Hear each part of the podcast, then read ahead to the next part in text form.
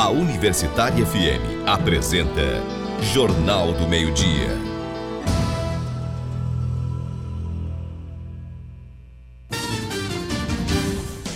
Boa tarde. Ministério Público deflagra operação para apurar fraudes na coleta de lixo em Caicó. Polícia Federal apreende uma tonelada de cocaína em carga de frutas no Porto de Natal. Hemonorte está com estoques de abaixo do necessário e faz apelo para que pessoas doem sangue. Projeto Conexão Elefante Cultural, que percorre o estado com espetáculos gratuitos, inicia quinta-feira, temporada 2019. Sobre o assunto, a gente conversa com a coordenadora das atividades, Diana Fontes. E ainda uma entrevista ao vivo com o coordenador geral do Sinteste, Manuel Euflauzino. Ele vai falar sobre a paralisação nacional de amanhã contra os cortes na educação pública e a reforma da Previdência. Agora em Natal, meio-dia e dois minutos. Jornal do Meio-Dia.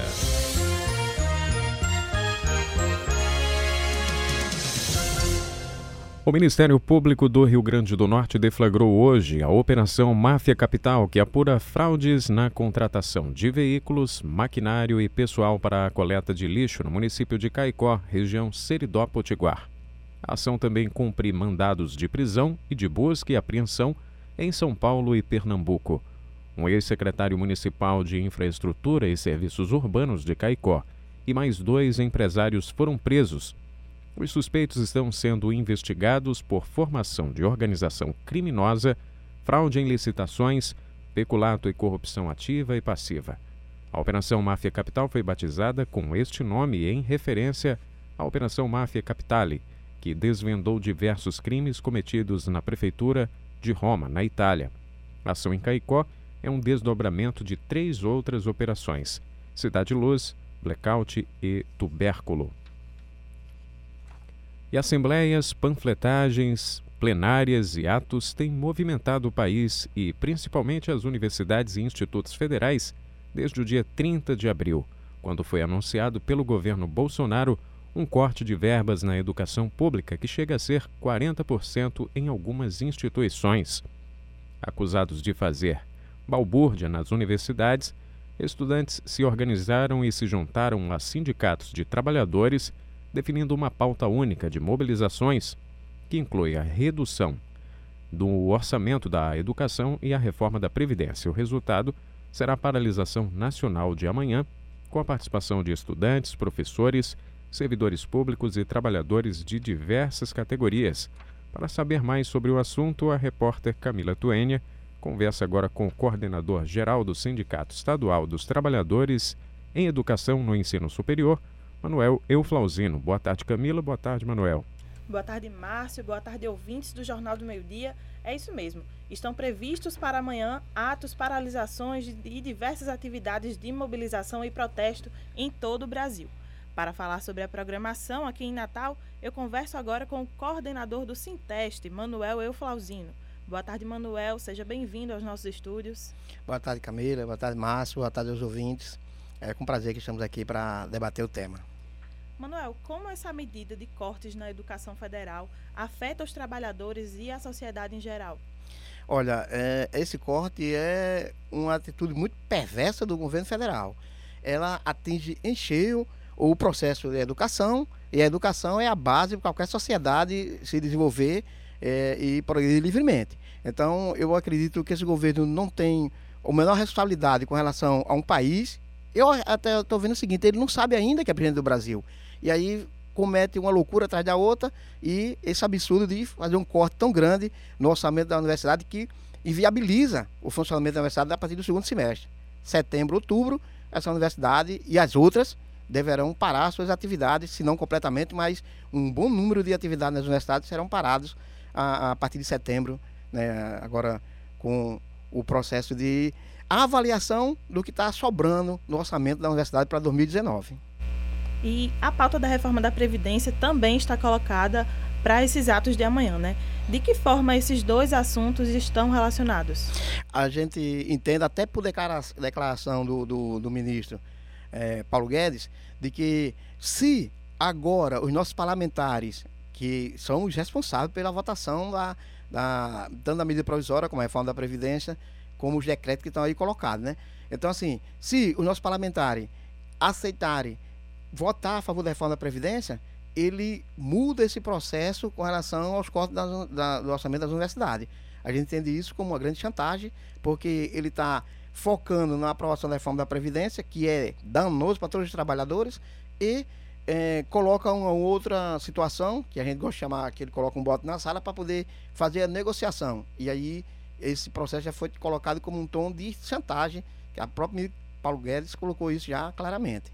Como a gente já falou, né, vai haver uma paralisação das atividades amanhã, né? Quais, quais sindicatos e quais entidades vão aderir a essa paralisação? Olha, está sendo trabalhado um conjunto dos trabalhadores, todas as centrais sindicais, os sindicatos ligados à educação como um todo está é, se posicionando a favor dessa paralisação amanhã. Então, a gente é, deseja e entende que todos vamos estar juntos é, a partir das 15 horas na rua. Mas aqui, especificamente na UFRN, nós vamos começar a partir das 6 horas da manhã com os trabalhadores terceirizados, num espaço que a gente gosta, que a gente chama aqui como canteiro, é onde os trabalhadores se concentram às 6 horas da manhã. Vamos conversar com esses trabalhadores. Sabemos que eles, é, pela característica da sua função, não vão conseguir parar, mas nós queremos, a partir de 9 horas, em conjunto com os docentes e o, o DCE, aqui ao lado do Centro Convença, uma outra atividade até meio-dia e a partir de 15 horas na rua.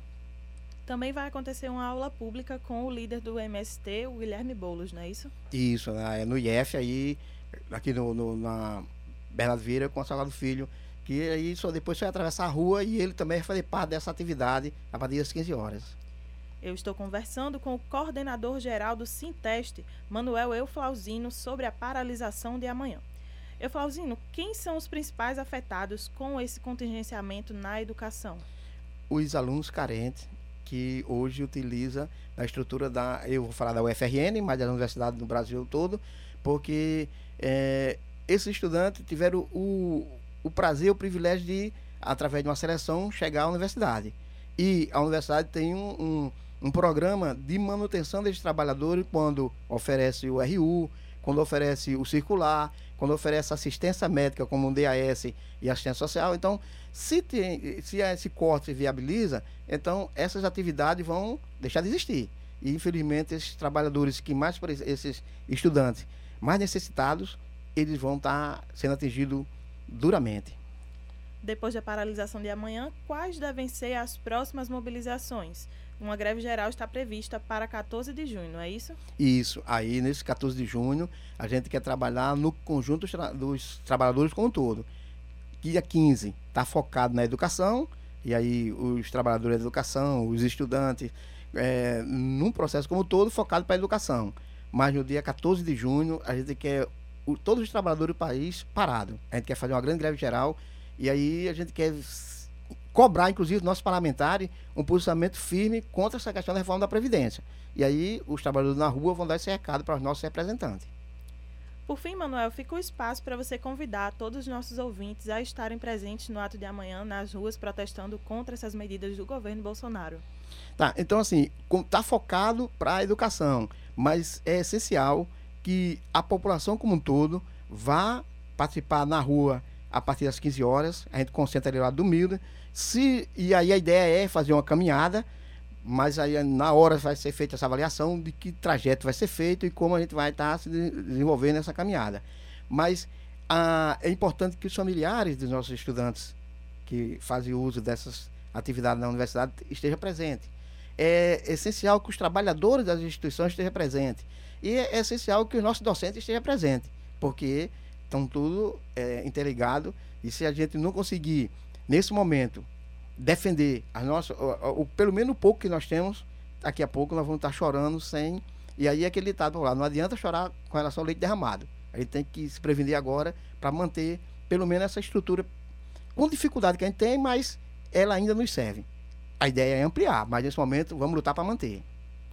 Ok, eu acabei de conversar com o coordenador geral do Sinteste, Manuel Euflauzino, sobre a paralisação da defesa sobre a paralisação em defesa da educação que acontece amanhã em todo o Brasil. Muito obrigada pelas informações, Manuel. Eu que agradeço, estou sempre à disposição. Precisando entrar aqui para conversar. É com você, Márcio.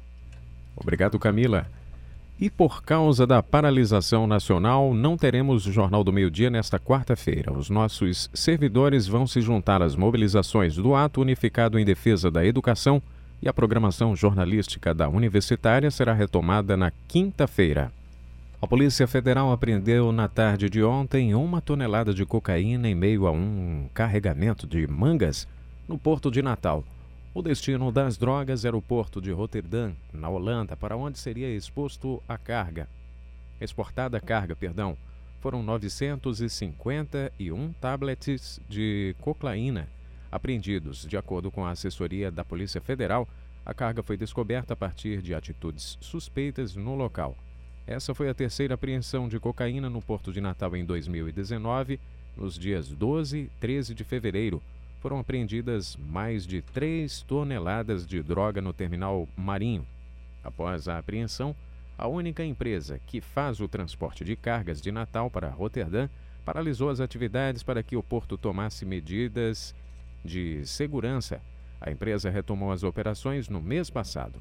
Ainda segundo a Polícia Federal, a partir de dados fornecidos pelas polícias espanhola e holandesa, estima-se que passaram mais de 10 toneladas de cocaína pelo porto de Natal entre novembro do ano passado e fevereiro deste ano.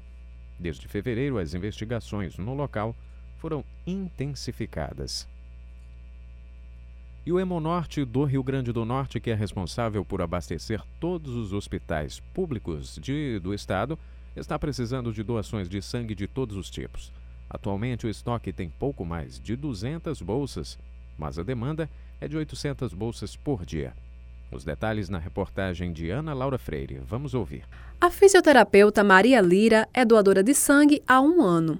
A vontade de ajudar o próximo surgiu quando ela soube que precisou, ainda recém-nascida, de uma transfusão para sobreviver. Mas eu dou sangue porque desde o dia que eu soube que quando eu nasci eu precisei de uma transfusão de sangue total, eu me coloquei no dever de retribuir isso à sociedade, porque se não tivesse aquele banco de sangue ali no momento de emergência, não estaria viva hoje. Um grande número de pessoas precisa de doações diariamente, mas hoje o estoque do Hemocentro do Rio Grande do Norte está carente de doações, operando em média com 300 bolsas de sangue por dia, quando o ideal seriam 800, como explica a diretora técnica do Hemonorte, Márcia Capistrano. Apesar dos apelos, continua bem baixo ainda o estoque, bem crítico. Nosso estoque ideal são 800 bolsas né? e atualmente nós estamos uma média de 300 bolsas. De acordo com Márcia Capistrano, a queda do número de doadores pode ser explicada por alguns fatores, como o período chuvoso, que dificulta a locomoção das pessoas, e a campanha de vacinação contra a gripe, que impossibilita a doação por um período de 30 dias após a imunização. Tem um, é um período chuvoso, né? Já dificulta para as pessoas se deslocarem. É, tem a questão também de uma, da crise mesmo financeira, né? A pessoa tem que gastar, tem que pagar transporte. Tem a vacina da gripe que agora está sendo né, realizada na população e tem um intervalo que não pode doar um mês depois que faz a vacina. Márcia explica que o Hemonorte é responsável por abastecer todos os hospitais do Rio Grande do Norte que têm convênio com o SUS, Sistema Único de Saúde. Todos os hospitais que têm SUS, todos os serviços com SUS, nós atendemos 100%. Agora, nossa maior demanda é para o Hospital A Liga e para o Valfredo Gugel. A diretora detalha como o Hemocentro administra as doações em momentos como este, de carência no estoque. Quando o estoque vai caindo, chega um ponto que a gente suspende as, as cirurgias, né? os próprios hospitais suspendem é, as cirurgias eletivas e a gente fica atendendo somente as urgências. Uma bolsa de sangue pode salvar até quatro vidas. Para doar, é necessário apresentar documento de identidade, pesar pelo menos 50 quilos, ter entre 18 e 69 anos, estar alimentado e ter dormido bem na noite anterior. O Hemonorte fica na Avenida Alexandrino de Alencar, número 1800, no bairro do Tirol. Ana Laura Freire para o Jornal do Meio-Dia. E agora vamos saber qual é a previsão do tempo em Natal com a repórter Thalia Varela. Previsão do tempo. O dia amanheceu ensolarado nesta terça-feira em Natal. A manhã de hoje foi de tempo aberto, mas à tarde e à noite o céu fica parcialmente nublado com possibilidade de chuvas em áreas isoladas da cidade. A temperatura máxima hoje é de 31 graus. E segundo o Instituto Nacional de Meteorologia, a umidade relativa do ar pode chegar aos 95%. Os ventos correm fracos, o que aumenta a sensação de tempo abafado. Para amanhã, a previsão é de céu encoberto com chuvas a qualquer momento. Thalia Varela para o Jornal do Meio-Dia. Esporte. Chegou a hora de você ficar informado sobre o mundo do esporte. Hoje, as notícias ficam a cargo de Manuel Ataíde, com um comentário de Lenise Rocha. Boa tarde, Márcio. Boa tarde, ouvintes do Jornal do Meio-Dia. No esporte de hoje, nós temos as definições dos jogos das oitavas de finais da Libertadores. Mas, como de costume, a gente começa falando dos times potiguares, até porque o ABC agora está sem técnico. E quem comenta com a gente é a repórter Lenise Rocha, Boa tarde, Lenise. Boa tarde, Manuel. Boa tarde, ouvintes do Jornal do Meio Dia. É isso mesmo, Raniele Ribeiro deixou o cargo depois da derrota contra o Confiança na Série C do Campeonato Brasileiro. Raniele assumiu o ABC ainda na reta final da Série B de 2017, levou o clube ao título estadual em 2018 e o terceiro lugar na Copa do Nordeste do mesmo ano. Já 2019 foi de altos e baixos. Mesmo ganhando o primeiro turno do estadual, Raniel não conseguiu ganhar o título, perdendo a final para o rival América, além de ser eliminado da Copa do Brasil e da Copa do Nordeste. Raniel deixou o time no G4 da Série C e com vaga garantida para a Copa do Nordeste do próximo ano. Enquanto a coordenação do clube não encontra o substituto para Raniel Ribeiro, quem vai comandar o time é o técnico das bases, Gilmar Oliveira. É, e se tem saída de treinador, tem chegada de jogador. O atacante Jefinho é o novo reforço do ABC para a Série C do Campeonato Brasileiro. Jefinho foi artilheiro e craque do Campeonato Potiguar deste ano e até conseguiu um contrato com Fortaleza, chegou a se apresentar ao time. No entanto, o contrato foi desfeito e o jogador foi devolvido para o Potiguar de Mossoró e então foi para o ABC. E agora a gente fala de Libertadores, porque o sorteio dos confrontos das oitavas foi definido e, por sorte, não vamos ter brasileiro contra brasileiro, pelo menos nessa fase. Como já tínhamos explicado, o sorteio seria para definir quais primeiros colocados pegariam os segundos colocados de cada grupo. E para os times brasileiros ficou assim: o Palmeiras pega o argentino Godoy Cruz, o Cruzeiro tem pela frente também argentino River Plate já o Internacional joga contra o Nacional do Uruguai. O Grêmio tem pela frente o Libertad do Paraguai e o Atlético Paranaense pega novamente o Boca Juniors. O Flamengo joga contra o Emelec do Equador. A Comembol também definiu o chaveamento dos times. Aí os brasileiros não escapam. Se passarem dessa fase, pegam outro brasileiro. Podemos então ter um Palmeiras e Grêmio e Flamengo Internacional nas quartas de final. Do outro lado do chaveamento, esse confronto entre brasileiros só vai acontecer nas semifinais, pois se o Cruzeiro e o Atlético Paranaense passarem por seus adversários nas oitavas e nas quartas, aí sim teremos semifinal de brasileiros. Mesmo com tudo definido, os jogos das oitavas de finais só vão acontecer depois da Copa América, que acontece aqui no Brasil em junho. Então, os jogos de ida serão entre os dias 23 e 25 de julho, enquanto a volta acontece de 30 a 1 de agosto. Agora é só esperar e torcer para uma boa campanha dos times brasileiros, assim como tiveram na fase de grupos. E esse foi o esporte de hoje. Gostaria de agradecer a você, Lenise Rocha, pelos comentários. Obrigada, Manuel, e até a próxima aos ouvintes. É com você, Márcio. Manuel Ataíde para o Jornal do Meio-Dia. O projeto Conexão Elefante Cultural foi criado para levar a arte aos quatro cantos do Rio Grande do Norte de forma gratuita. A cada edição, a chamada Trupe da Luz percorre diversos municípios potiguares num caminhão todo customizado. São espetáculos de dança, teatro e circo que encantam pessoas de todas as idades. E a edição 2019 começa nesta semana. Quem nos traz as informações é a repórter Alícia Araripe. O elefante é tido como um animal sagrado dentro de várias culturas. Para os tailandeses, esses mamíferos representam a determinação, a prosperidade e o bem-estar. O maior animal terrestre também é símbolo da espiritualidade, sabedoria, generosidade, solidariedade, sociabilidade e amizade. Tudo a ver com o projeto Conexão Elefante Cultural, que também escolheu esse nome em alusão ao formato do mapa do nosso estado. O objetivo da iniciativa é proporcionar ao público contato com a arte de forma gratuita. A trupe do Elefante viaja pelo Rio Grande do Norte com apresentações gratuitas de dança, circo e teatro. Nesta semana, o projeto dá início às atividades de 2019. A trupe vai passar por 15 cidades e a primeira parada será no município de Pendências. Para saber os detalhes da edição deste ano, eu converso agora com a coordenadora do projeto Conexão Elefante Cultural, Diana Fontes. Boa tarde, Diana. Boa tarde, muito obrigada pela prestígio de estar sempre junto aos projetos. Essa parceria já é bem antiga. Muito obrigada. Diana, já estamos em qual edição do projeto? E como você enxerga a evolução da Conexão Elefante Cultural do comecinho até hoje? Essa é a quarta edição. Ele, ele realmente está bem no início, né? Mas é um projeto extremamente cativante, encantador. É muito bom porque você integra três segmentos cênicos né, das artes cênicas, que é a dança, o circo e o teatro, faz um, um, um espetáculo único, quer dizer, transforma os três segmentos e três trupes em uma trupe única. Então isso é muito generoso, como já diz, o elefante está sempre atuando, ele é, é muito generoso, é muito é, é, preciso que as pessoas estejam desapegadas dos seus produtos para que a gente possa transformar em um só. Ele tem sido uma crescente, é democrático, ele é, é lançado chamada pública, então ele, ele para mim é um dos projetos que eu acho de maior alcance.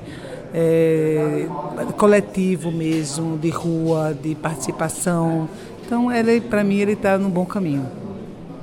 Quais são os objetivos do projeto? Olha, tudo iniciou com a vontade de que as pessoas pudessem é, voltar a ter mais vida presencial. O grande mal da contemporaneidade da era moderna é o isolamento, são as pessoas é, é, doentes emocionalmente falando, né? Então o objetivo foi esse, chegar às praças, trazer as pessoas às praças, obviamente com toda a segurança possível, com todo o conforto, porque as pessoas consigam realmente sentar, assistir um espetáculo, dar risada, interagir, participar. Então esse foi o objetivo dessa questão presencial, ponto um. Ponto dois, integrar e oxigenar, dialogar esses três segmentos, que é a dança, o teatro e o circo, que se misturam tanto sempre, aliado também à música que traz, que geralmente a gente traz junto. E também descobrir em cada local que a gente chega as qualidades, as performances, os produtos de, to de todo o interior do estado. E qual é a importância de uma iniciativa de valorização da cultura dentro do Rio Grande do Norte como essa? Nossa, é para mim assim, é, eu já há muitos anos que eu me dedico a, a, entrar mais no interior, né? Reconhecendo, né? Porque não é só conhecer, é reconhecer os trabalhos que são realizados no interior do estado, trazer, dar essa visibilidade para eles, interagir, capacitar, dar oficinas. Eu acho que tem uma importância ímpar, valorizar tudo isso que a gente tem de tão bom nesse elefante, né? Afinal, botar esse elefante para voar, né? Diana, como tem sido a receptividade do público? Pessoas de todas as idades se identificam com as apresentações? Sim, com certeza. Mas isso tem todo o cuidado desde a da seleção através de curadoria, né, que temos uma curadoria a cada ano para selecionar os trabalhos. É, a estrutura, não existe nenhuma mega estrutura, não existe uma mega iluminação, é praça pública, é banquinho na praça, sentadinho para assistir, então é final da tarde, porque a arte é essa, tá ali para transformar, provocar, se fazer entender, dialogar. Então é de fácil comunicação e a gente tem essa diversidade. Eu estou conversando com a coordenadora do projeto Conexão Elefante Cultural, Diana Fontes. Diana, que cidades a trupe vai percorrer nesta edição? Nossa, são várias. Nesses quatro anos a gente já foi a todas as regiões. Esse ano a gente está no desafio e graças a Deus vamos conseguimos, já está marcadinho, vamos até o Alto Oeste, Pau dos Ferros, Martins, o Marizal, o Seridó, sempre muito importante, Serra Negra do Norte, Timbaúba dos Batista, é, Jardim de Piranhas, Caicó. E nesse final de semana vamos a Pendências, começamos com Pendências, Guamaré e, e El Marinho. E tem uma coisa muito importante também, É, no início era mais difícil a gente dialogar com as prefeituras para a gente tentar fazer isso junto, né? ter uma contrapartida da cidade. E pelo sucesso que tem alcançado Conexão, pela importância que ele tem é, se firmado, a gente está encontrando solicitações das prefeituras, está encontrando apoio junto às prefeituras. Então isso tem contagiado que as prefeituras estão nos procurando. Então, muito obrigada, Coserne, muito obrigada ao governo do Estado e muito obrigada às prefeituras que têm nos apoiado. Quais grupos vão se apresentar e quais serão os espetáculos? Então, o espetáculo se transforma em um só, né? Então, o Arte Riso tem o trabalho deles, é, o trabalho individual deles, que é, é, quem aposta come brocha, mas hoje, hoje ele é transformado como a, a, a, trupe, a Trupe da Luz, né? Com o espetáculo do Conexão Elefante Cultural. A Pão Doce é, tem Histórias do Mundo, né? Contação, é uma contação de histórias, Histórias do Mundo, colecionador de histórias. E a Cida e Sociedade na Dança é o quintal de cada um.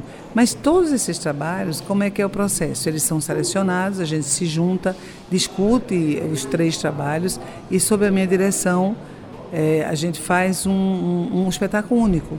Então, essa criação coletiva também é muito saudável.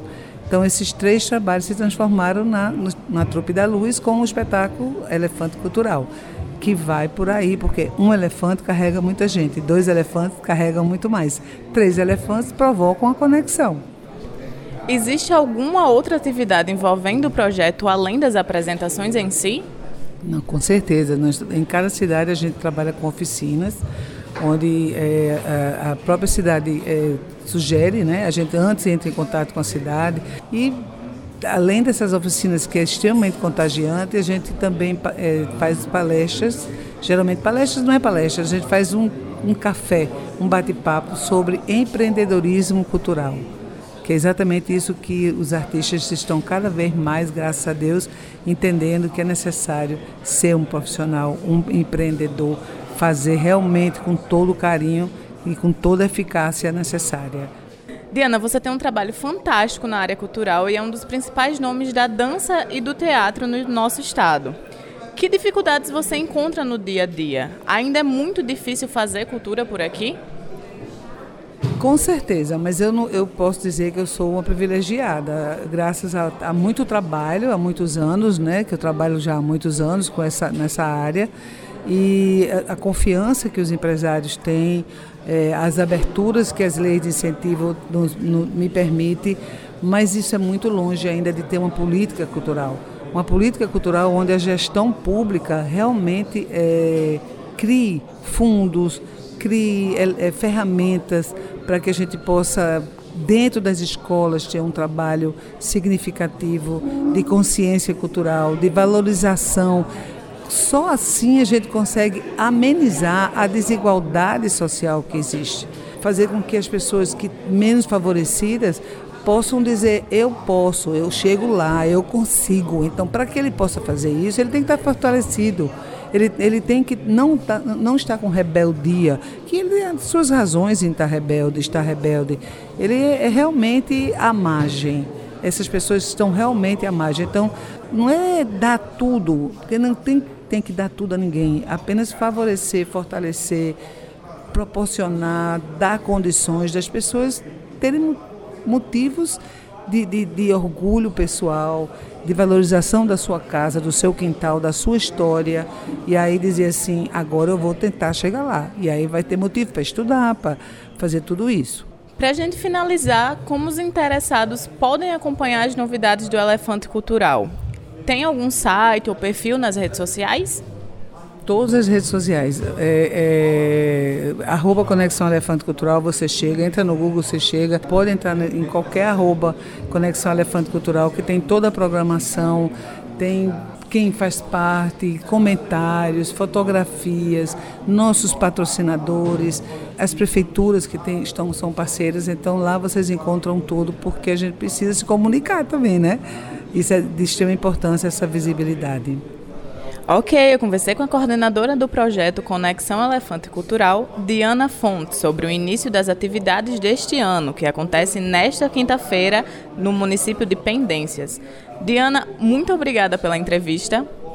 Quero agradecer mais uma vez a, a, a Rádio Universitária e a participação efetiva de vocês junto às ações culturais e dizer que a gente está na estrada até dia 10 de junho, finalizando em Natal.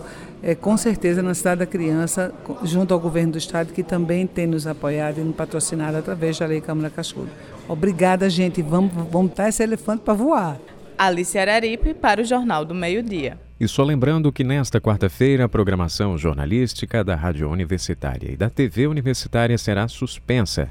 Os jornalistas, técnicos e estudantes envolvidos na produção dos nossos noticiários vão aderir à greve nacional em defesa da educação na UFRN, convocada pelo Adorne Sindicato, Associação dos Técnicos de Nível Superior do Rio Grande do Norte, Sinteste e Diretório Central dos Estudantes. Durante todo o dia, vão ser realizadas manifestações contra cortes de verbas na educação básica e superior e contra a proposta de reforma da Previdência. A programação jornalística volta ao normal na quinta-feira. Meio-dia 36 e nós ficamos por aqui. O Jornal do Meio-Dia é uma produção de jornalistas e estudantes do curso de jornalismo da UFRN. Locução e operação de áudio Márcio Araújo. Edição de áudio William de Souza. Produção César Barros. Redação e reportagem Alice Araripe, Ana Laura Freire, Camila Tuênia, Lenise Rocha, Manuel Ataíde e Thalia Varela. Edição jornalística Ana Jazielo Dantas. Direção de jornalismo Iano Flávio Maia. Direção de rádio e TV Gorete Gurgel. E Superintendência de Comunicação José Zilmar Alves da Costa. A você uma boa tarde. Jornal do Meio-Dia.